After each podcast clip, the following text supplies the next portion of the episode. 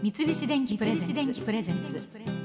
戸田恵子戸田恵子大人クオリティ大人クオリティ早速今日のゲストをご紹介いたしましょう振付界のレジェンドマジーこと真島茂樹さんですよろしくお願いします、はい、よろしくお願いしご無沙汰ます。しております本当にご無沙汰でございます。でも変わらないマジーおは互いにね。化け物だわ僕は化け物だったらまだ足バットマンでバンと上がるわけでしょ？すぐ見せられるよ。嫌だもうすごいよね 本当にねでもそれはね、僕ね、足上げるっていうのがね、僕のね、ダンスのあれ最低的に条件みたい。うん足が上がらなくなったらもう卒業しようかなとかさ、そう思っちゃう。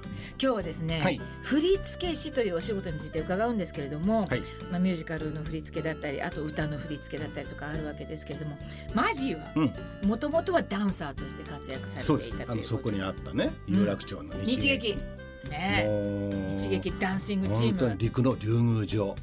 そもそも、うん。あの松間さんがダンサーになるきっかけまあもう皆さんたくさん聞かれたと思うんですけど、うん、もうね多分自分で思うにはね生まれながらの踊り子だと思うの僕。なぜかというとね、僕栃木県の宇都宮なんですね。栃木県ね。そこにね、うん。あのね昔でいう電竹、はい。今のステレオね、はい。電竹ってわかる？わかりますよ。わかるわね、うん。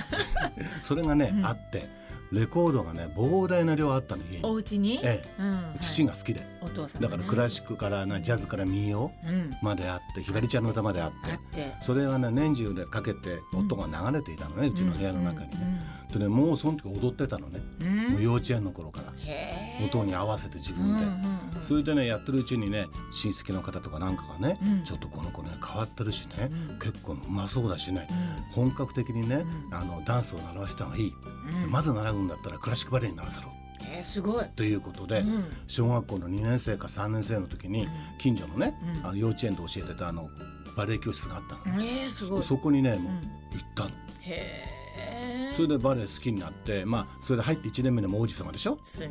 男一人だから。あ なんだって王子だね。王子うんそれで、んあのーダンサーになったきっかけはねその先生の影響かもわからない小学校の先生がね真島君ねはい。この間発表会見に行ったけどとってもよかったって、うんこの学校のね運動会の振り付けしてみない、ええ本当。うん、4年生の時か、うん。それでなんかあのーまあお遊戯みたいなもんなんだけども、作って、うんまた学芸会でも作って、うんもう僕はダンサーになるんだって決めたところがあるすの。ごいね。それが今言ったうん有楽町の日劇、日劇にねそ。のダンシングチームの春の踊りを見てうん。うわっうん。こんな美しいものがこの世の中にあるのかと思って、でお母さんに「いいねあそこいいね入りたいって入りたい」でもあなたは早すぎるわよとかって言われて、うんうんまあ、中学出ないとねダメだからってことで、うんうんうんもうその時にダンサーになるんだってことは4年生で決めました。すごいね。夏はもう大滝うん。秋の踊りはもみじだらけ、ね。その美しい女性と男性とスターさんが綺麗に舞い踊る、もうハマってハマってもう絶対そこに入るんだと。へえ。変な子だよね。小学生で。うん、そうね。だけどすごい、うん。今ってまあ、うん。すごいそのみんな体動かすのを普通にやれるようになった時代だけど、そねの頃はそんなことないじゃないですか。だからダンシングチームの場合は宝塚やなんかと一緒で、はい。絶対基本の踊りが必要なのね。なるほど。だからバレエとかクラシックバレエね。えージャズ、はい。ジャズのって言わなかったの昔はモダンって言ったモダンからね。ダンスね。タップ、えー日部声楽学理うん。そういう学校に行かなきゃならないよねそれ。入るためには。そうですね。今ねこんなこと私が言うのもなんですけど、そのジャズダンスっていうものを知らないっていうダンサーの人たくさんいてですね、うん。もっと言うとそのクラシックバレエの基本を知らないというダンサーがすごく多くてね、うん。である時その海外から振り付けの方が来た時にジャズダンスクラシックバレエやってない人を手を挙げてくださいと、その人たちは今回は出れませんって言われて向こうははっきりしてるもんはっきりしてる。ね。だから基礎がない人うはん。そのいくらヒップホップがこうできようが、うんうん。今の踊りができようがうん入れませんって言われたのがあったんですよ。年中ありますよ。ああそうですか。だからそれぐらいやっぱりうん。その基本っていうかっていうかね。特にクラシックバレエをねちゃんとクバレエが5年ならそう5年やったとか、今ほとんどね、うん。あのブロードウェイから来てるね僕なんか受ける先生方は、はい。やっぱり最初のオーディションはクラシック。そうなんですよね。その振付師といううん。仕事に就かれたのはどれぐらい言われたのはまあその小学校は別として。うん、それがね。日劇ダンシングチームの時のね、関先生っていうねあの、はい。あの関直人っていう、うんうん。あのこの前ちょっとお亡くなりになったんですうけども、んその先生がある日突然ね、うん。僕が入ってね78年目ぐらいだったかな、うん。地方公演の稽古がはい。始まったんですね巡業の方のね、うんうんその時にね「マジ?」って言われて「はい」なんて言って「あのね今日ねあのこの曲渡すから振り付けして」って急に言ったんですよ。んそれでえ曲渡すから振り付けしてって僕がするんですか?」んそうやってごらん」って言われて。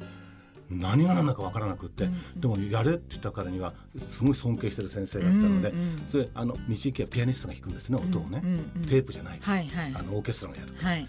ピアニストがダンダンダンダンダンダンダンダンダンダンダンダンブラウドメアリーかなんか始まったのね、うんその時にあれ瞬間聞いた時にねダンダラララランデララダダンデラデララと踊ったらねそれでいいんだよってうん音を感じた初めて感じた時に体が反応して動くあの振り付けの仕方もあるから。うんそれで自分だけ踊りあの構成も何もできなかったのね。うんでその時に先生が真ん中で踊って踊ってるだけじゃなくって後ろに24人いるんだからその子たちをどうするか考えなさい。ちゃんと空気感を感じてうん。空気のに動かせてわーってやらせるか整然とやらせるかそれを音で判断してってその時に聞いて「ああそうなんですね」って言ってまあちょっと時間かかりましたけどもそれが初めてのあの振り付けをあのまだプロとは言えませんよね。先生が愛でまあでもそういう才能をきっとね先生はちゃんと。才能かどうかわかんいないんですけどやいやそれは才能ですよ。初めてのことだったからもうドキドキしちゃって。でもそれまではうん。やっぱりその突発的なそういうあの振り付けの人も多分いらっしゃらなかっただろうし、うん。なんかそれからの時代はね、うん。あのそういうことも例えば必要だっていうふうにきっと思われたんじゃないかなと思うし、うん。マジにやっぱりそういう才能がそういうふうにやり方だったのかな。ね。だ関先生が教えてくれたのが一番正解だったんじゃないかなと思うのね。え真島茂樹さんがプロの振付師として初めて手掛けたのはどんな振りだったかどのジャンルでどういうやつか覚えてらっしゃいます、もしかしたらですよ。間違ってたらもう自分がねいや全ね。然いいんですよ。come together Come together、うんシュッ。タンタンタン。タンタンシュッタンタンうんはいはい。ってやったようなね。え手がー、ダン皆さんこれラジオだからちょっとお見せできない。もう全部これ振り付きで今やってらっしゃるんだけれいやいどもねや。もう机の上でバーバレまくってますよね今。へえそうです多分か。come together じゃないかへなー。とうん。あのコマーシャルとかの振り付けとかもされますでしょ？しました。ね。ええ。CM と舞台の違いっていうのはね凝縮度舞台は長い時間踊るのでいろんなことがあって、うん。気持ちをねこう作ってやりますけども、本当にフラッシュっていう感じね CM の場合は、そこで何秒の間にそのイメージ作るか、それはクヤンさんなんかと相談してもちろんね。そうですよね。そこでエネルギーをはい。いかにもあの目の中に入れるかとか、うん。商品のことだったら商品の方にね、うん。あのスパーンっていくとかね、うん。そういうの相談しながら。うん。